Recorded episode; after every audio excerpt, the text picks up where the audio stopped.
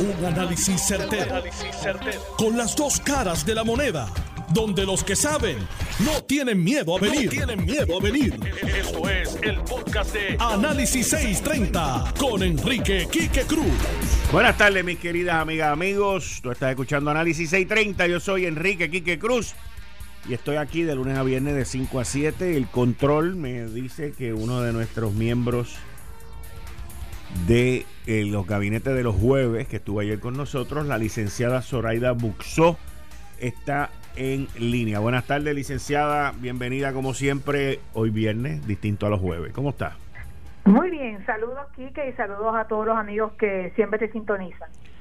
¿A qué se merece este honor de esta llamada hoy un viernes?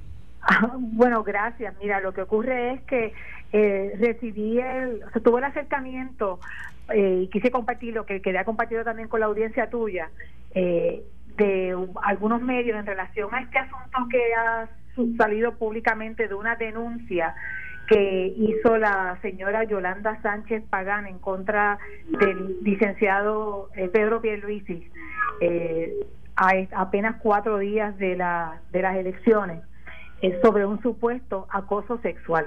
De hecho, va más lejos porque tengo en mi poder una declaración jurada de la señora donde le básicamente concluye, se, se, pinta como víctima de un patrón de abuso psicológico y emocional contra su parte. Aneja esa declaración jurada una serie de fotografías de, de licenciado Pelice haciendo ejercicio.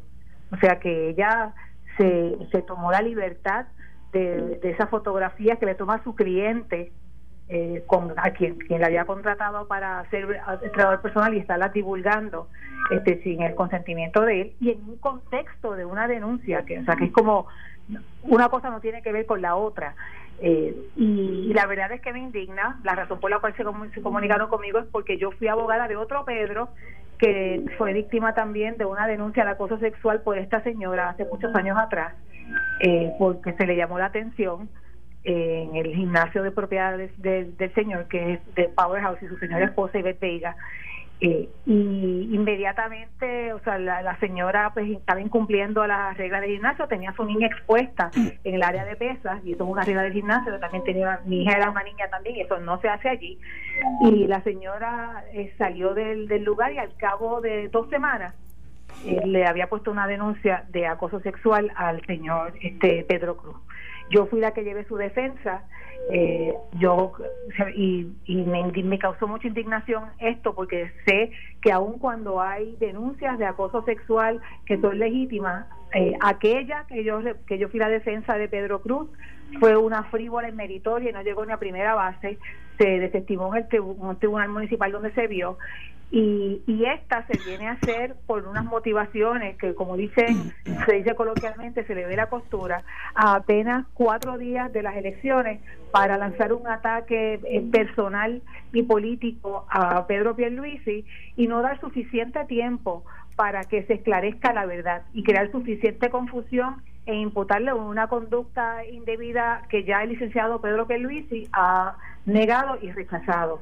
Pero me parece que eh, aun cuando pues cuando estamos en el tiempo de hashtag MeToo, yo creo que, que tampoco se puede estar relajando y utilizando eh, pues, estos mecanismos de, de, denuncias por acoso sexual o de órdenes este, bajo ley 54 o todos esos mecanismos que, que, se desvirtúan para propósitos que no son para los cuales se establecieron por derecho. ¿Hace, hace cuánto fue que usted representó al, al alegado... Al otro, al otro Pedro. al otro Pedro.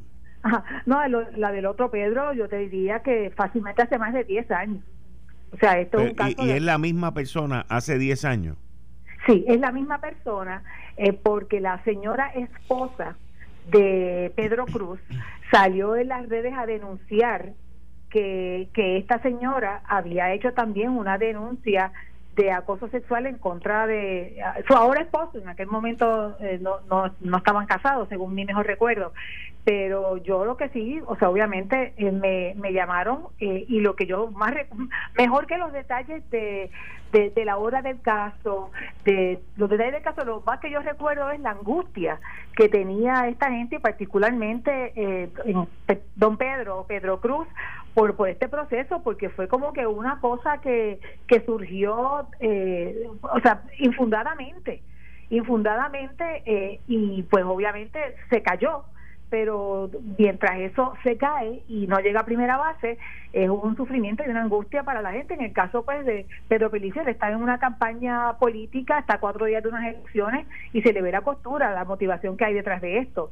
Eh, pero, pero independientemente de eso, eh, que uno esté expuesto a acusaciones infundadas, eh, a mí me, me, me provoca mucha indignación y repudio. Y dentro de lo que ha salido en la declaración jurada ahora, esta madrugada, e, eso comenzó a correr cerca de las 2 de la mañana. Dentro de los detalles que salen en la declaración jurada, hay similitud, hay puntos encontrados este, o puntos similares a lo que ocurrió en, en este otro caso hace 10 años atrás. No, si lo que si lo que estás queriendo pensar es si hay un patrón de la señora, yo no me voy a atrever a decir eso.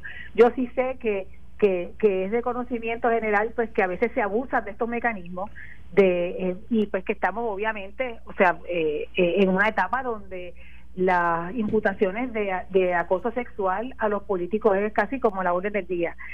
lo que sí te digo es que me parece un, un montaje, pero un montaje bien hecho, porque te vienen a hacer una declaración jurada en, abril del, en octubre del 2020 con unos mensajes de texto de octubre del 2019 o sea, la, la, la señora, o sea, yo soy una persona que doy servicios también, soy una mujer trabajadora, como la señora alega en su, en, su declaración jurada, para coger simpatías de, de los lectores.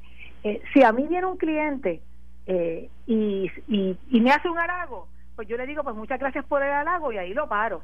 Eh, pero si me sigue halagando y se está pasando de la raya, pues, pues, o sea, no, no, no tengo por qué, por qué, por qué tener ese cliente, lo dejo ir o sea, o que, o, que se vaya, o sea, hay que uno, y, en este caso, si ella, si esta señora entendió que esos mensajes de texto eh, estaban, constituían algún tipo de acoso sexual en el 2019, pues porque ella o no lo denunció en ese momento, claro, él no era candidato en ese momento, así que no tenía ningún valor mediático eh, o político, eh, y segundo, mira, si te molesta, pues no, te dejas al cliente y no la atiendes más.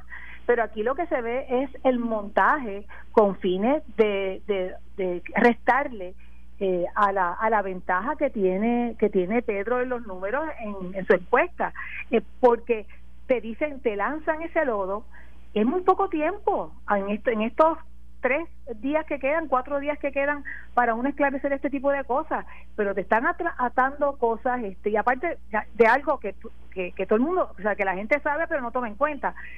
Pedro Pierluisi es un hombre soltero. Pedro Pierluisi es un hombre soltero y no le estaba haciendo ningún, si, si, aún, aún si pensáramos que le estaba haciendo un piropo a esta, a esta dama, es un hombre soltero y obviamente pues, pues, fue un hombre rechazado por la dama y ahí se quedó.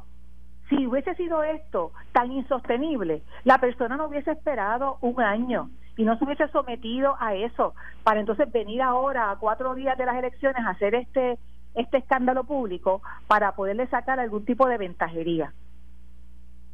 Y entonces obviamente pues tú te, se pone un gran acertijo a la motivación detrás de esto.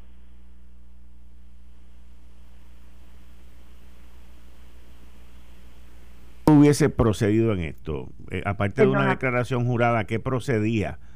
Eh, eh, ¿Eso es para la declaración jurada se hace por una demanda civil o para un proceso criminal?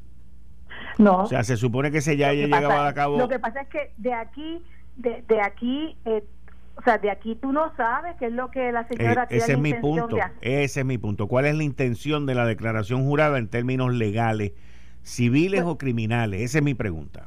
Bueno, si, si, uno, si nos dejamos llevar por la forma en que se expresa aquí, es una cuestión mediática, es para, para, restarle capital político, porque tú estás diciendo en el, en el punto 47, me siento decepcionada, me siento utilizada y denigrada como mujer y profesional, porque Pedro Pierluisi no cumplió con su parte del acuerdo, o sea, como si no lo hubiese pagado. Mire, señora, si no le pagó, demándelo por regla 60. Y hasta donde yo tengo entendido, ese no fue el caso. O sea, aquí hay un, o sea, te crean en una declaración jurada de, de cuántas páginas, de, de 52 incisos, 52 incisos, eh, firmada el 29 de octubre del 2020. Ayer. ayer. Una, o sea, prácticamente, imagínate, ayer y ayer mismo sale.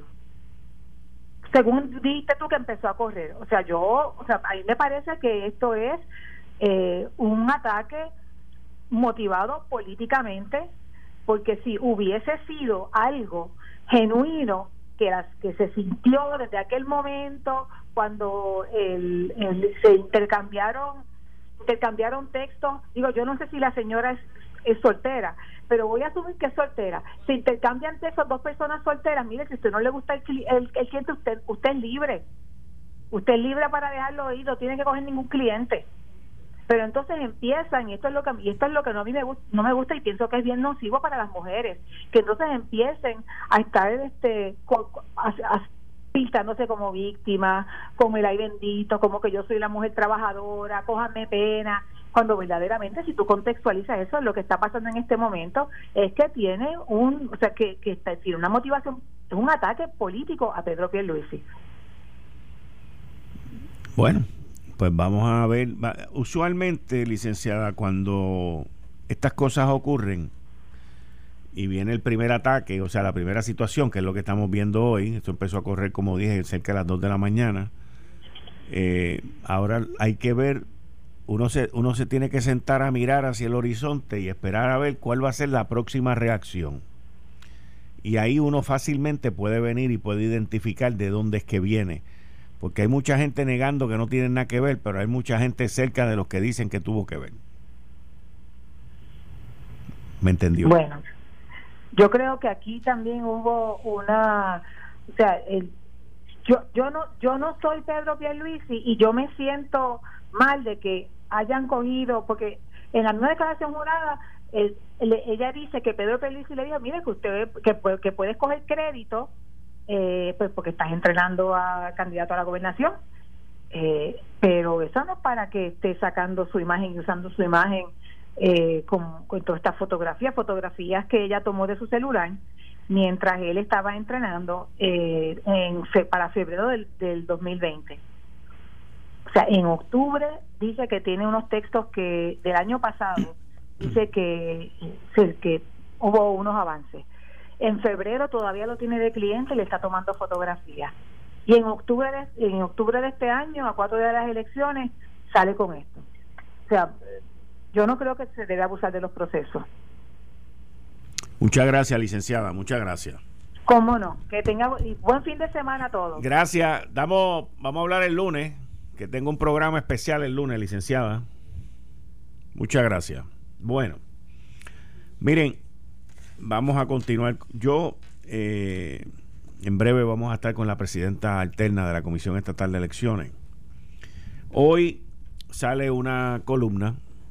Eh, yo escribo en el periódico El Nuevo Día, en el periódico de papel, una vez a la semana. En la parte digital salen dos columnas más, son tres columnas a la semana, más un podcast. El podcast de esta columna no ha salido, pero debe estar por salir pronto. Y la columna se titula Solo dos garantizan la unión permanente. Está en la página 47 de opinión. Y quiero compartir esta columna con ustedes porque esta columna no es única y exclusivamente un endoso o una apreciación. Esto incluye muchas áreas. Lo que pasa es que hay gente pues, que no se limitan solamente a lo que le conviene. Pero vamos, la quiero compartir con ustedes un gran amigo mío me dijo, tú debes yo nunca hago esto, pero hoy lo voy a hacer. El próximo 3 de noviembre Puerto Rico se levanta para de temprano ir a votar, para ir a decidir su futuro, no solo político, sino su futuro de cara a una relación permanente con los Estados Unidos. Hay muchas papeletas, pero de todas esas papeletas hay tres que son las más importantes. Son las que decidirán nuestra relación, nuestro futuro de la mano de los Estados Unidos o con una relación que se siga marchitando y que nos encamine a una separación. En esas tres papeletas, solo dos candidatos, Pedro Pierluisi en la papeleta de la gobernación y Jennifer González en la papeleta de la comisaría residente, nos garantizan la unión permanente con los Estados Unidos. Todos, todas las demás candidatos a la gobernación han dicho abiertamente o están unidos a candidatos o candidatas a la gobernación que de una manera u otra aspiran a una soberanía más falsa que la estadidad jíbara que nos achacan. Los soberanistas e independentistas han llegado a una ridiculez tal que tratan de vender una soberanía y una independencia federalizada. Bueno, estoy ya está en línea la presidenta alterna. Buenas tardes. Sí, hola, buenas tardes. Buenas tardes, muchas gracias por estar aquí con nosotros de nuevo. Eh, cuénteme cómo va el paso, cómo va la situación, cómo está el conteo en el Roberto Clemente, cómo va el itinerario para llevar los maletines este, y estar listos para el 3 de noviembre. ¿Cómo van estos procesos? Sí, Quique, estamos trabajando arduamente, no hemos parado. Eh, como ya le había compartido, estamos constituidos en comisión permanente aquí en la Java para atender todos y cada uno de los asuntos que se presenten. Eh, ¿Cómo vamos? Pues hemos recibido ya el 79% de la, del voto por correo y voto a domicilio que se ha enviado. Así que en términos de ese retorno, pues tenemos un buen número a todavía cuatro días del evento. Estamos en un proceso de establecer cómo vamos a ampliar los funcionarios o ese espacio para el conteo de los votos, toda vez que hemos recibido más de la cantidad que, había, que habíamos eh, adelantado, ¿verdad? o previsto de alguna manera. Así que nos encontramos en ese proceso viendo cómo añadimos más máquinas y más funcionarios para poder, para poder adelantar ese concepto. Y ese proceso entonces de reclutamiento, eh, ¿para cuándo tienen que estar ya listos y si no lo logran, eh, cuál es plan B? Pues de igual manera tenemos que identificar cuáles son los funcionarios porque se habían establecido unos horarios aquí en, en de trabajo en la Java, esos horarios se han extendido, ¿no? Entonces tenemos que ver si habiendo extendido esos horarios podemos continuar con los mismos funcionarios o tienen que los partidos salir nuevamente a reclutar eh, otra cantidad para poder lograr ese número. Nosotros estamos ahora mismo reunidos en comisión atendiendo muchísimos asuntos y entre ellos está ese, para ver cuáles son las alternativas. O seguimos extendiendo un poco más el horario, aquí estamos trabajando si hay que trabajar 24 horas, lo vamos a hacer, ¿verdad? Porque nuestra intención siempre ha sido y propósito que este evento se dé de una manera segura, confiable y como el elector se merece, ¿verdad? En tiempo, en tiempo real. ¿Y puede un partido que no logre aglutinar los empleados este, necesarios paralizar todos los procesos? Un partido no puede paralizar todos los procesos, toda vez constituye balance con dos partidos. Así que si un partido no tiene todos sus funcionarios, nos quedan cuatro partidos y de esos cuatro partidos con dos ya hacemos balance para poder abrir una nueva mesa de escrutinio y abrir una o prender una máquina y empezar a contar papeletas. Ok, está bien. Pues muchas gracias. Vamos a continuar hablando a ver si el lunes puedo llamarla también y podemos mantener al pueblo de Puerto Rico informado de todo, cómo va transcurriendo todo. Ya ahí sería menos de 24 horas de las elecciones. ¿Cómo no? Estamos siempre a su orden. Ya para precinto estamos listos mañana, no hay ulteriores contratiempos. De igual manera para el día del tomar el voto a confinados y el día de tomar el voto a hospitales. Eso ya estamos listos y de igual manera listos para el 3 de noviembre, el día del evento eh, principal, puedan todos los electores eh, salir a votar confiadamente en un proceso que ya está a tiempo, que está listo para salir su ruta. Antes, antes de que se vaya, y es brevemente, eh, eh, con la gente que ya ha votado, ¿ha habido algún problema de cómo hacen la marca, dónde hacen la marca, que se les pueda orientar al respecto? ¿O, o, no hay mucho problema con eso? Nosotros no hemos recibido mucha pregunta en, en cuanto a eso, porque ciertamente la campaña de publicidad que hemos hecho en las redes sociales ha sido bastante clara para que el elector no, no deba tener dudas. Eh, y aquí lo importante también es que el elector sepa que la marca que hace, eh, lo importante es que haga la haga dentro del cuadrito. Si la hizo dentro del cuadrito, la, la máquina lo va a leer. Si no la hizo dentro del cuadrito, pero su intención es clara en el conteo que se hace eh, a mano, de igual manera también se va a contar. O sea que el elector no debe tener miedo en cuanto a si falló o erró en cómo votó, si lo hizo bien, si no lo hizo bien, si lo hizo dentro del cuadrito, su voto se va a contar. Si lo hizo afuera y la marca o su intención es evidente, de igual manera también se va a contar.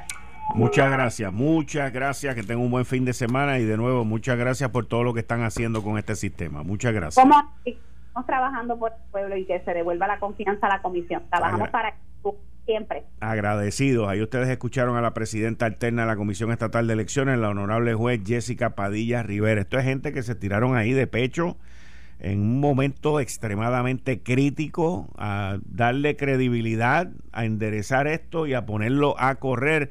Y hasta ahora van muy, muy, muy bien. Eh, estás escuchando el podcast de Noti1.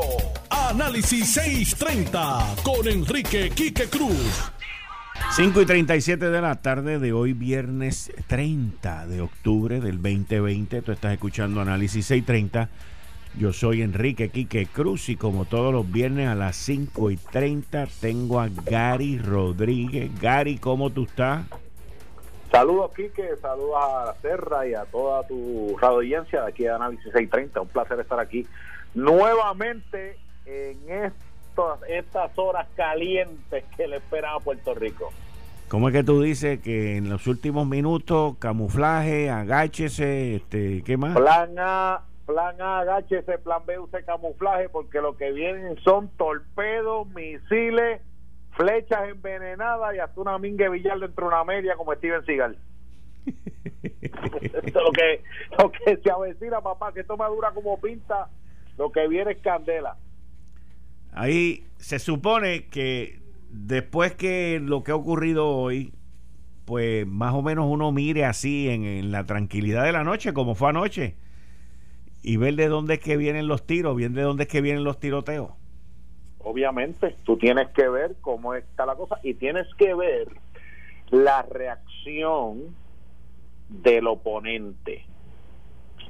Si el oponente ahora busca la manera de presentar una reacción bien distinta a lo que tratan de proyectar con la situación de Pedro Pierluisi, pues tú si tú te das cuenta de que tiene cuatro patas, menea el rabo y ladra, pues es un perrito, ¿entiendes? Así que ahora lo que la gente tiene que analizar y es lo que el Partido Popular tiene que tener mucho cuidado, porque ellos por la mañana le dan esta pedra a Pedro Pierluisi, pero si la gente se da cuenta y si la campaña de Pedro Pierluisi logra identificar y presentar, mira, esto es todo un operativo político, más allá de una mujer expresando lo que ella eh, siente como una situación incómoda, pues entonces ahí tú te vas a dar cuenta que es un operativo político más que otra cosa.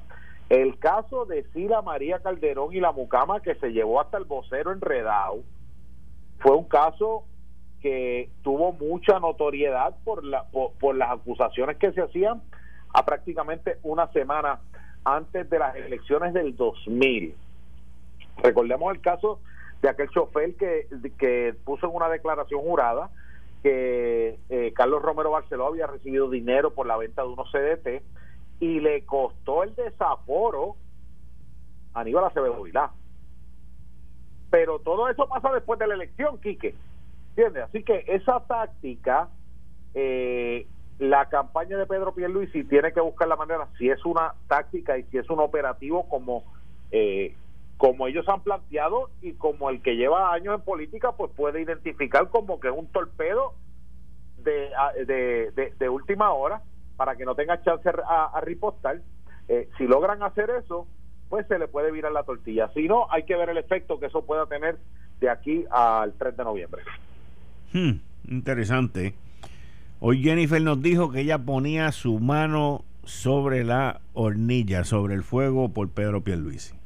Bueno, Pedro Pierluisi tiene una trayectoria y eso hay que reconocerlo. Eh, y, y la realidad es que Pedro Pierluisi también es un hombre soltero, Quique.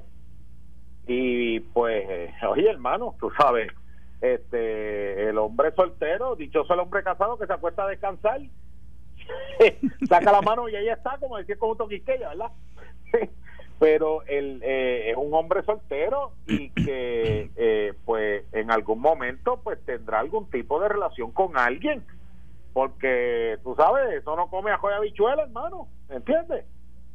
Y, y pues eh, eh, eso es una situación de que va a surgir. De la misma manera, Charlie Delgado Altieri es un hombre soltero.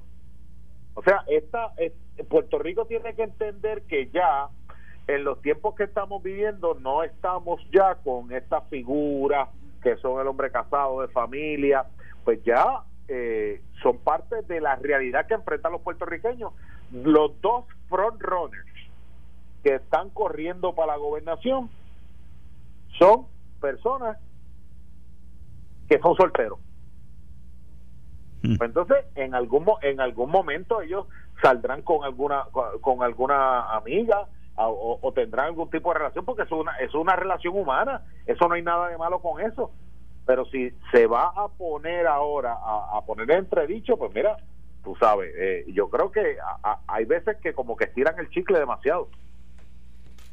Ve acá, los anuncios que han sacado, que me imagino que van a sacar después de hoy, sacarán dos o tres más nuevos, eh, pero los anuncios que hasta ahora las distintas campañas han sacado.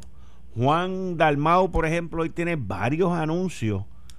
Inclusive hay uno que dice que si tú votas por él vas a ser feliz. Yo no sé si tú lo viste. sí, está interesante. Pero Juan, Juan, ha, hecho varios anuncios. Están también los anuncios de, de Jennifer, los anuncios de Pierluisi, eh, los anuncios de Charlie, que van más bien guiados hacia su familia, sus hijas y ese tipo de cosas. Eh, los anuncios de Aníbal Acevedo Vilá, que han sido principalmente para atacar a Jennifer y, y el anuncio, pues el primero de ataque de Jennifer hacia él también.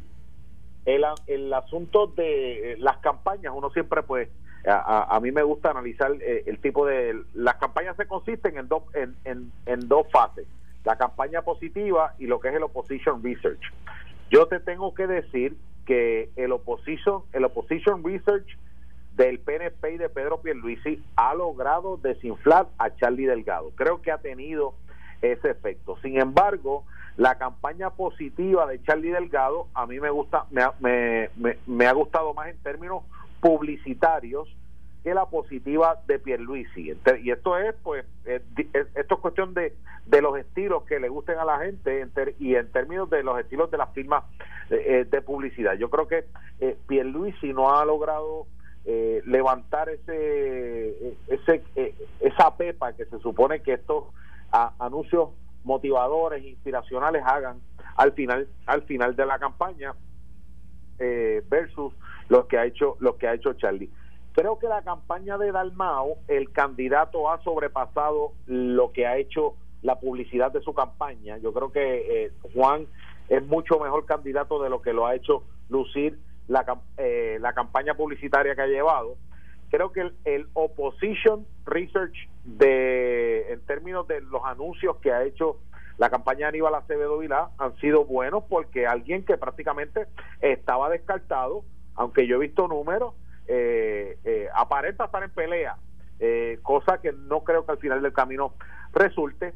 Creo que el anuncio que más me ha gustado de todas las campañas ha sido el de Fuerza de Jennifer, el que sale el bebé. El último, el que sacó esta semana ese anuncio para mí, eh, en términos de producción, en términos de un mensaje que te inspire, que tú puedas decir, eh, oye, eso es algo nuevo publicitario, creo que ese ha sido el mejor de todo. El último de Pedro Pierluisi que sale jugando con sus nietos también me ha gustado.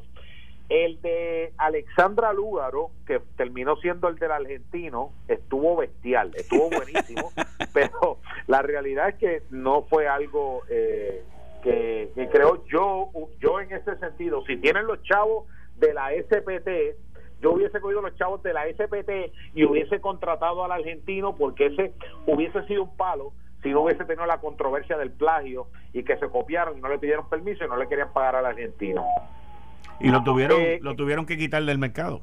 Lo sacaron. Lo tuvieron que quitar y era un buen anuncio. Así que, en términos publicitarios, así es como yo veo la cosa. Creo que eh, César Vázquez eh, está enfocado y Proyecto de Dignidad en, en, el core, en el core de la gente que representa los valores de Proyecto Dignidad. No están buscando, están como Trump en el sentido de que Trump le importa conseguir un voto de los demócratas, no está buscando un voto prestado, él está buscando que la gente de él, que él representa, salga a votar por él. Eh, y fuera de eso, pues Eliezer Molina, mano, Eliezer Molina es un tipo que a mí como que, ¿sabes? Un tipo buena gente, me, me, gusta ver ese, que, que tiene como que esa sabiduría de campo, es un chamaco joven, y pues en términos publicitarios pues yo creo que ha logrado hacer mucho porque ahora mismo todo el mundo sabe quién es el Excel Molina.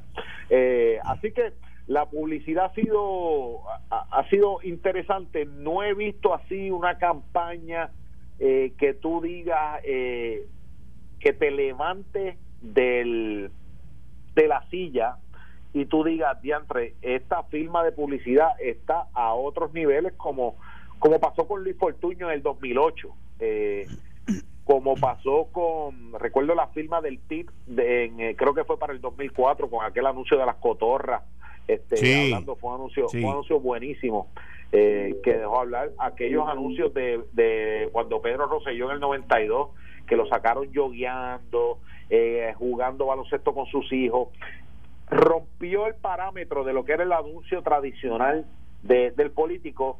Creo que el anuncio de fuerza de Jennifer es el anuncio que más eh, ha, roto esos parámetros en términos de presentar algo nuevo, eh, más allá que, eh, eh, pues por ejemplo, el Partido Popular que está repitiendo el amanece, el amanece y el amanece este cada cuatrenio. Así que en términos de, publicidad, no sé cómo tú lo has visto, Quique, si estás de acuerdo conmigo. Sí, no, o sea, han habido, han habido campañas, en términos de campaña, o sea, estamos, tú estabas hablando de anuncios, pero en términos de campaña, yo te diría que la campaña publicitariamente, estoy hablando ahora, la campaña publicitariamente de un mensaje planificada para correr la campaña completa, donde básicamente cuando presentaron la campaña muy pocas modificaciones, es la campaña de Juan Dalmau. O sea, si tú miras, es toda una campaña. Comenzaron de una manera, han ido avanzando, avanzando, pero se ve que no ha habido una reacción de que vamos a hacer esto, vamos a hacer aquello, vamos a cambiar esto, vamos a hacer lo otro, sino que esta es la campaña y la han corrido tal y como estaba. Eso en términos de campaña. También los candidatos minoritarios están menos propensos a los ataques. A veces que tienes que hacer modificaciones en una campaña por el cartazo que te dieron. Sí, ellos han seguido con su mensaje, con su campaña y, y donde único te mencionan algo de la independencia es lo de una patria nueva. No te mencionan nada de la independencia. La independencia la engavetaron y la guardaron. En, en términos de los demás, no se ven como que son campañas como la de Juan Dalmau, que es una campaña con un libreto, con un script, que van un, dos, tres, sino que los demás, inclusive no hay una, déjame ver cómo te explico, no hay, no hay un orden número uno y número dos ¿Cuál es el mensaje? O sea, toda campaña tiene que tener un mensaje y dos submensajes. ¿Cuál es el mensaje? ¿Cuál es el mensaje de Charlie? Inclusive el mensaje de Juan Dalmau, Patria Nueva. Pero, ¿cuál es el mensaje de los candidatos? ¿Cuál es el mensaje de Alexandra Lúgaro? De, Movimiento Victoria Ciudadana. ¿Cuál es el mensaje? Cuando tú hablas de Movimiento Victoria Ciudadana, ¿qué es lo que se te viene a la mente?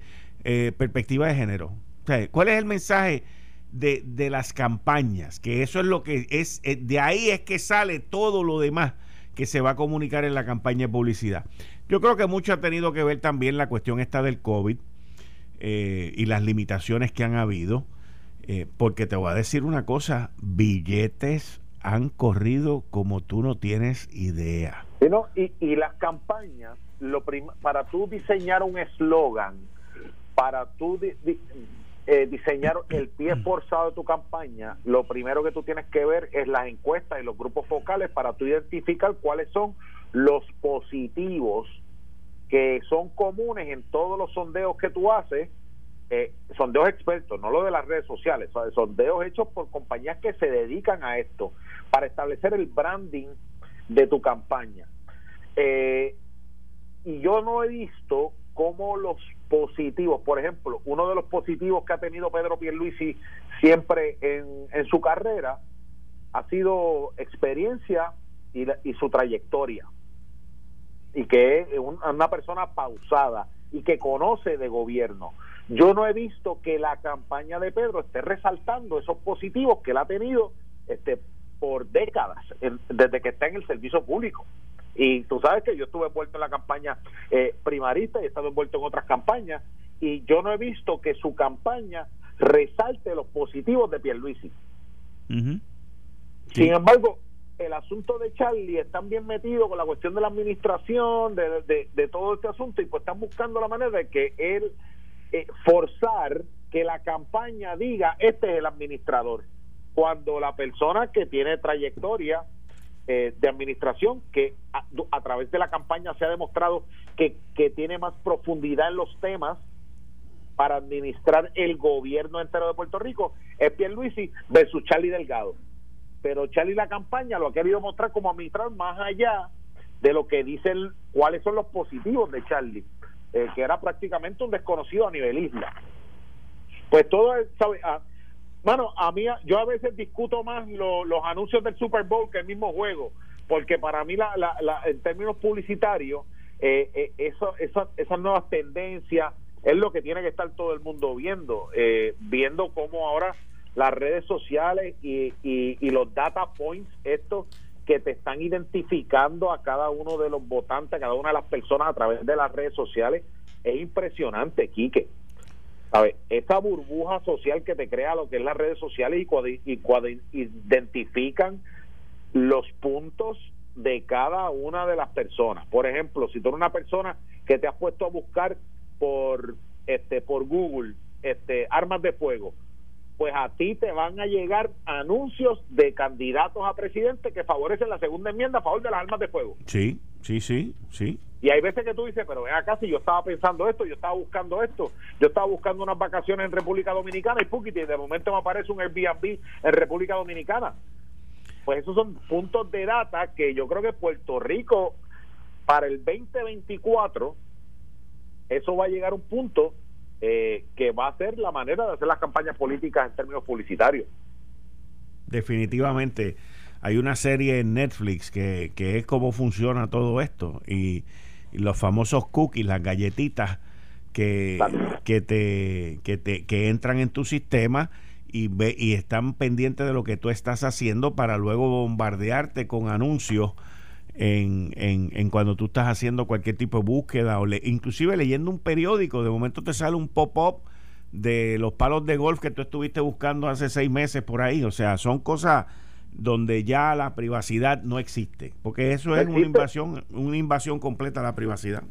Y de hecho, uno de los, uno de esos documentales es The Great Hack que se lo recomiendo a la gente ahora este fin de semana que les recomiendo que estén todos en sus casas porque las redes sociales van a estar bien entretenidas este y lo que y habla de una compañía eh, de una de una de un abogado que demandó a estas compañías porque es el caso este de Cambridge Analytica que bregó distintas campañas. Entonces la persona lo que está diciendo, esos cinco, esos puntos de data, esa información que tú dices, a Gary Rodríguez le gusta la cocina, a Gary Rodríguez fanático de los Mets de Nueva York, todos esos puntos que hacen que de momento yo estoy chequeando Facebook y me sale un 25% de descuento en las camisas de los Mets. Yo, pero ¿cómo esta gente sabe eso? Pues todos esos puntos me pertenecen a mí. Si hay una compañía que quiere vender esa data, me tiene que pedir permiso. Y de eso es lo que se trata todo esto que se está dando en, la, en, las redes sociales y hay dos hay dos bien interesantes que es The Great Hack y Our Social Dilemma así que se lo recomiendo a la Social Dilemma esa fue la que yo vi Social, Dilemma. pues tienes que ver ahora The Great Hack. Ven acá ven acá ven acá ven acá, ven acá, ven acá. tú tienes planes de cocinar algo especial el día de las elecciones o algún barbecue ya tengo el menú. Ya, me pidieron el menú. el menú del día de las elecciones. ¿ah sí? Porque mi hija mi, mi hija cumple 15 años el día de las elecciones. Ah, María, happy birthday to you, qué bueno. Así que ella me pidió churrasco y papitas fritas con trufa. Así que Uh. ese, ese es el menú de la quinceañera, papá. Así que nosotros vamos a ir a votar temprano y después nos tenemos que recoger porque mi nena, pues al nacer un 3 de noviembre, pues eh, llevaba muchos años celebrando su cumpleaños en el comité con papá a última hora, ¿entiendes? Y yo me imagino que tú, cuando te pidió las trufas, le dijiste, chica, este aceite antes lo conseguíamos más barato hasta que Quique vino y metió las patas en el programa. Hasta que Quique metió las patas y dijo que había aceite de tu- trufa en marcha y ahora está bien escaso. Gary, Pero muchas gracias. Quique. ¿Así? Sí, lo han vuelto a traer, así que hay que estar pendiente. Ah, pues vamos para allá. Muchas gracias, lindo fin de semana. Nos vemos el lunes. Igual, nos vemos el lunes. Bien, igual. Ahí ustedes escucharon a Gary Rodríguez, que está con nosotros aquí los viernes de cinco y media a 6. Esto fue el podcast de Notiuno. Análisis 630 con Enrique Quique Cruz. Dale play a tu podcast favorito a través de Apple Podcasts, Spotify, Google Podcasts, Stitcher y notiuno.com.